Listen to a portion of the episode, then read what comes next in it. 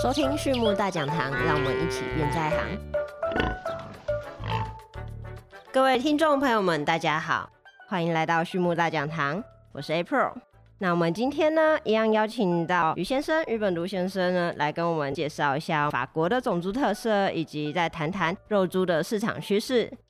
于先生好，好，April 好。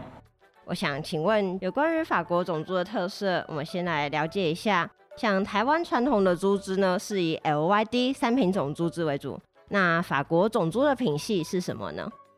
其实法国也是差不多，我们也是 LYD，我们也是加了一个彼得兰，相当于我们是按照四种的品种，就是蛋白、长白、杜洛克还有彼得兰。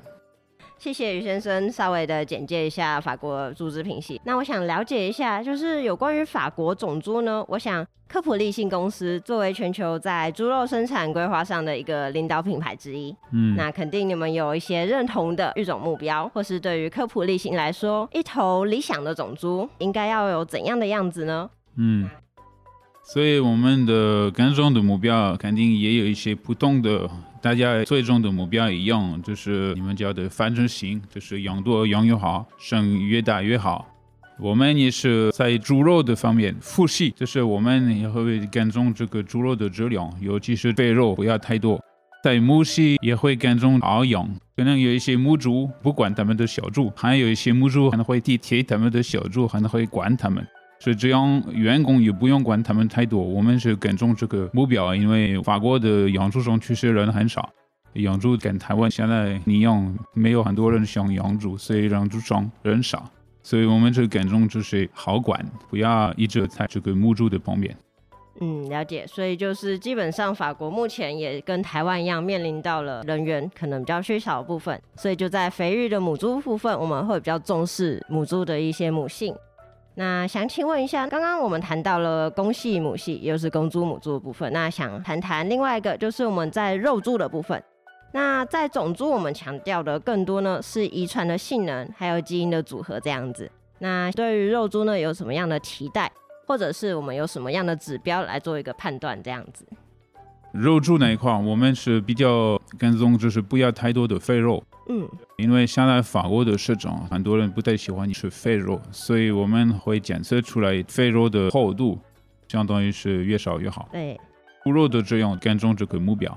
另外一个就是料肉比，我们也是跟台湾一样跟踪这个饲料转换比，因为法国也是饲料的成本还是挺贵的，可能没有台湾的贵，但是我们还是很大的成本，所以尽量减少这个饲料的成本。嗯，好，了解，也就是依照顾客的喜好，然后我们尽量选出瘦肉比较多的肉猪，然后也因为法国饲料价格也没有比台湾便宜很多这样子，所以也会注重饲料转换率。嗯，那这样子的话，我们想要来谈谈，我们有没有一些实际的案例，就是能不能请于先生呢跟我们分享你们的一些实际饲养成绩啊，尤其是像亚洲区或是说热带国家的一些成绩之类的。像是中国南方或是一些东南亚地区，他们的一些饲养成绩，因为我们观众可能想要知道，就是像在台湾这样高温然后多雨是海岛型国家嘛，能不能有一样的饲养品质？嗯哼，这样必须肯定就是每个地方每个国家他们会自己有饲养的方式是会有不一样，但是按照我们的经验，因为我们已经在泰国、中国已经建了一个种猪场。然后会适应当地的环境，但是我们的管理还是按照法国的管理。然后现在我们的种族也是卖到泰国、卖到菲律宾、卖到台湾，都比较受欢迎。所以虽然每个地方有自己的环境条件，我们还是觉得在这个管理方面是比较一样的。就是我们觉得每个地方要跟踪的管理目标应该是差不多。我来简单解释一下法国科普利信的技术总计。就是他们每年不是一窝，就是总产数数最好百分之二十五，就一定到每一窝就是七个走猪，然后就是活着有十五点八。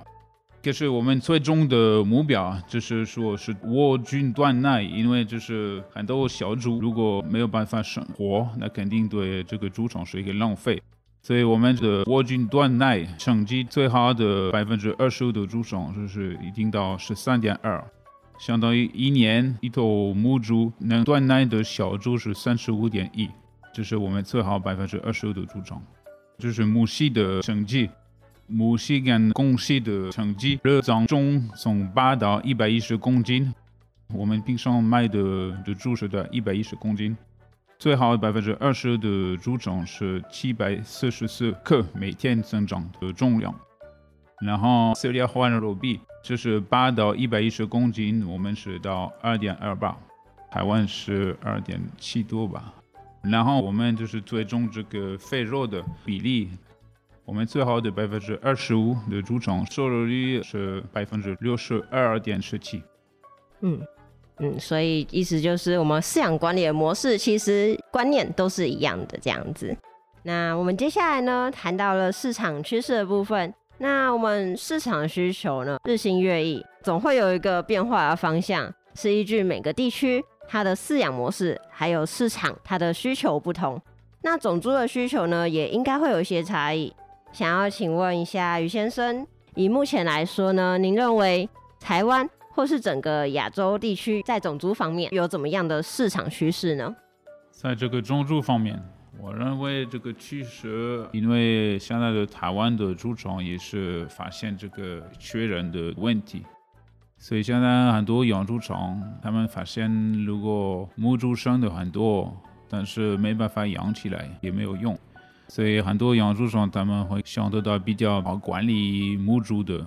然后小猪可能生少一点，但是会厚一点，都是大一点。断奶之后活的小猪比较多的数量为准。嗯，所以基本上就是市场可能会依照母性需求，或者是说断乳后的活仔数去做一个挑选，这样。嗯，因为法国我们用四种品种的方式，蛋白、长白，然后皮特兰跟杜洛克，我们就发现，在台湾就是皮特兰目前是不用这个品种。虽然我们已经听到了几个专家，然后给我们解释为什么目前是还没有批准，但是我们是希望可以经过一些皮特兰，因为皮特兰品种主要就是对公猪的养殖还是有好处，所以可能会帮助这些养猪场卖更好看的猪，也可以卖更贵的，所以可以发展台湾的养猪行业。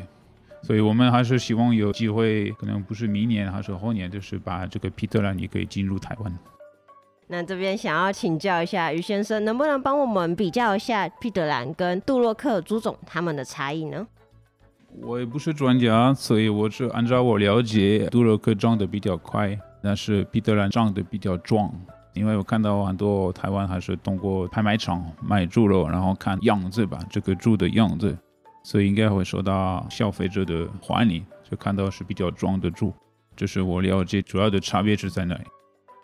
OK，所以他们的差异可能就是在生长速度比较快，以及他们看起来比较精壮这样子。对对对，嗯。OK，那我们今天的分享呢就到这边。最后呢，再次感谢大家收听，还有谢谢于先生的分享。对于畜牧大讲堂有兴趣的朋友们，也欢迎来订阅我们。有问题的话，也欢迎留言或者透过简介中的 email 与我们联络。我们下次再见喽，拜拜。OK，拜拜，希望有机会大家见个面。